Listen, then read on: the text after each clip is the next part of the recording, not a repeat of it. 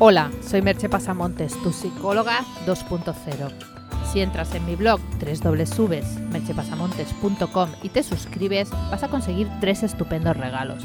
Y además vas a recibir cada semana una newsletter con información interesante en exclusiva y con ofertas en exclusiva para ti. Así que yo entraría ahora mismo y me suscribiría y no me perdería todas estas interesantes ofertas. El podcast de hoy lleva por título Tres claves para lograr tus objetivos. ¿Te gustaría lograr tus objetivos? ¿A quién no, verdad? Nadie puede asegurarte de que lo vayas a conseguir con total seguridad, pero lo que sí que te puedo asegurar es que hay maneras en que las posibilidades de que consigas lograr tus objetivos se multiplican por mil. Y hoy te voy a hablar de cómo hacerlo, así que le escucha con atención y luego aplica lo que has escuchado. La primera clave es el poder de la intención. Si sigues mi podcast o mi blog, sabrás que yo soy y he sido la primera en criticar el pensamiento positivo y la simplificación de que basta con querer algo para conseguirlo. Pero también sabrás, si sigues el podcast, que hablé hace poco de la necesidad de pensar en positivo. Te recomiendo que revises ese podcast o entres en el blog y lo, y lo leas para para saber bien de qué habla, porque creo que es un tema importante, pero así para resumírtelo, te diré que necesitamos pensar en positivo para compensar el sesgo negativo con el que la evolución ha equipado a nuestro cerebro. Pues sí, tenemos un sesgo negativo y nos viene de serie. El que nos inclinemos a pensar en positivo es algo por lo que tenemos que esforzarnos un poco más. No nos sale tan natural como el sesgo negativo, que es realmente una protección de la especie para que sobrevivamos. Pero eso no quiere decir que en realidad hay que querer las cosas, has de desearlas desde el fondo de tu alma. Pero no podemos quedarnos solamente ahí, en lanzar un deseo al aire y esperar a que alguien o algo lo recoja. Pero eso no quiere decir que el deseo debe de existir. Y si afinamos más te diría que lo que debe de haber es una intención positiva que te empuje hacia algún lugar en este caso a lograr un determinado objetivo. El poder de la intención reside ahí, en crear una simiente, en conectar con una emoción profunda que nos empuja a actuar y a seguir en el camino si surgen dificultades o si los resultados se hacen esperar. Los maestros budistas, que creo que saben un rato de la vida, dicen que el primer paso para conseguir algo es sembrar una intención positiva, que surja desde lo más puro del corazón. Así que siembra esa intención y empieza a regar para que germine. Cuando no tienes claro cuál es ese objetivo, cuál es esa llamada interior, hay que trabajar en ello. Es una de las primeras fases de mis procesos de coaching, definir cuál es el lugar al que quieres llegar. Sin esa meta clara, el proceso no tiene sentido. O peor aún, estás consiguiendo objetivos que en realidad no te interesan y que hablando en plata no te valen para nada. Antes de pasar a la segunda clave, un breve recordatorio de cómo formular bien un objetivo. Porque claro, si tienes un objetivo y está mal formulado, también capaz que no lo consigues nunca. Así que escucha estos pequeños pasos para formular un objetivo. Que esté formulado en positivo. Escribe lo que realmente quieres conseguir, no aquello que tratas de evitar. Siempre en positivo. Que sea concreto. Cuanto más puedas concretarlo, más fácil será el chequeo posterior, más fácil será que sepas si lo has conseguido que lo puedas controlar. El objetivo tiene que depender de ti. Yo no puedo pretender que los demás cambien, yo puedo cambiar yo.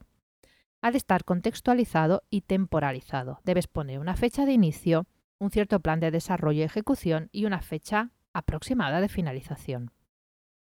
Ha de ser ecológico, ecológico para ti, en el sentido de cuáles son las consecuencias. No solo se trata de ver en qué te favorece, sino también qué renuncia supone para ti. Y para afinarlo un poco más, puedes acabarlo con la pregunta ¿qué gano y qué podría perder haciendo esto? Si entras en el blog, tienes un link a un post con algunas ideas de buenos objetivos para, para este año o para tu vida. Segunda clave, pasar a la acción. Como te hablaba de los maestros budistas, y ya te decían que no se quedan ahí, en poner solo una intención y dejar que el karma actúe por sí solo, te dicen, y yo también te digo, que una vez tienes claro lo que quieres lograr, tienes que empezar a hacer pasos en esa dirección. Cuanto más bien definidos y específicos, mejor. Porque si no, estamos cayendo en el rollo del buenismo. Es como, eh, como decir, como lo deseo, lo voy a conseguir. Como soy vegetariano, no me va a comer un tigre. Bueno, Así no podemos ir por el mundo. Necesitas desearlo para enfocarte en ello, pero luego tienes que dar más pasos. No podemos confiarlo toda a la suerte, al destino o al universo, porque tal vez así no llegue nunca. Y este suele ser el punto de dolor de la mayoría de las personas.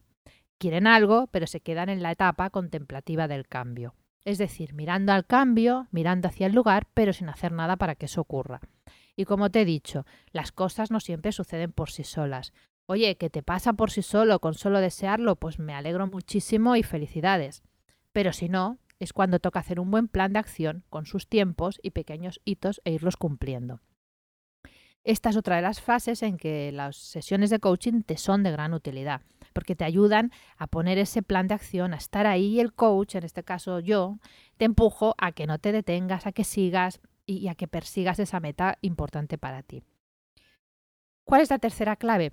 Perseverar y a veces rectificar el rumbo. Si has cumplido las dos etapas anteriores, solo te queda perseverar. ¿Por qué perseverar? Porque a veces para que se vean los cambios se necesita algo más de tiempo que el empleado las acciones ejecutadas. No es que las acciones sean incorrectas, es que la siembra aún no ha dado sus frutos. Te voy a poner como ejemplo mi curso de Disfruta comiendo y mantén tu peso ideal.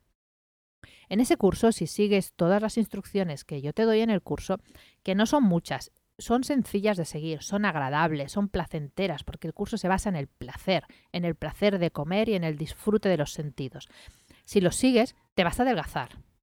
Seguro, claro, seguro, es que, es que no te queda otra que adelgazarte porque es que está diseñado para eso. Pero ¿qué sucede? Que si pretendes perder 5 kilos en una semana, pues a lo mejor eh, no está bien formulado ese objetivo. ¿Cuándo perderás los 5 kilos? Pues no lo sé, dependerá del peso que tengas, de cuánto de bien sigas las instrucciones. Pero eso no quiere decir que si la primera semana solo pierdes un kilo esté yendo mal. Quiere decir que esa siembra que estás realizando aún no ha recogido todos sus frutos. En otras ocasiones lo que se tienen que hacer son modificaciones sobre la marcha.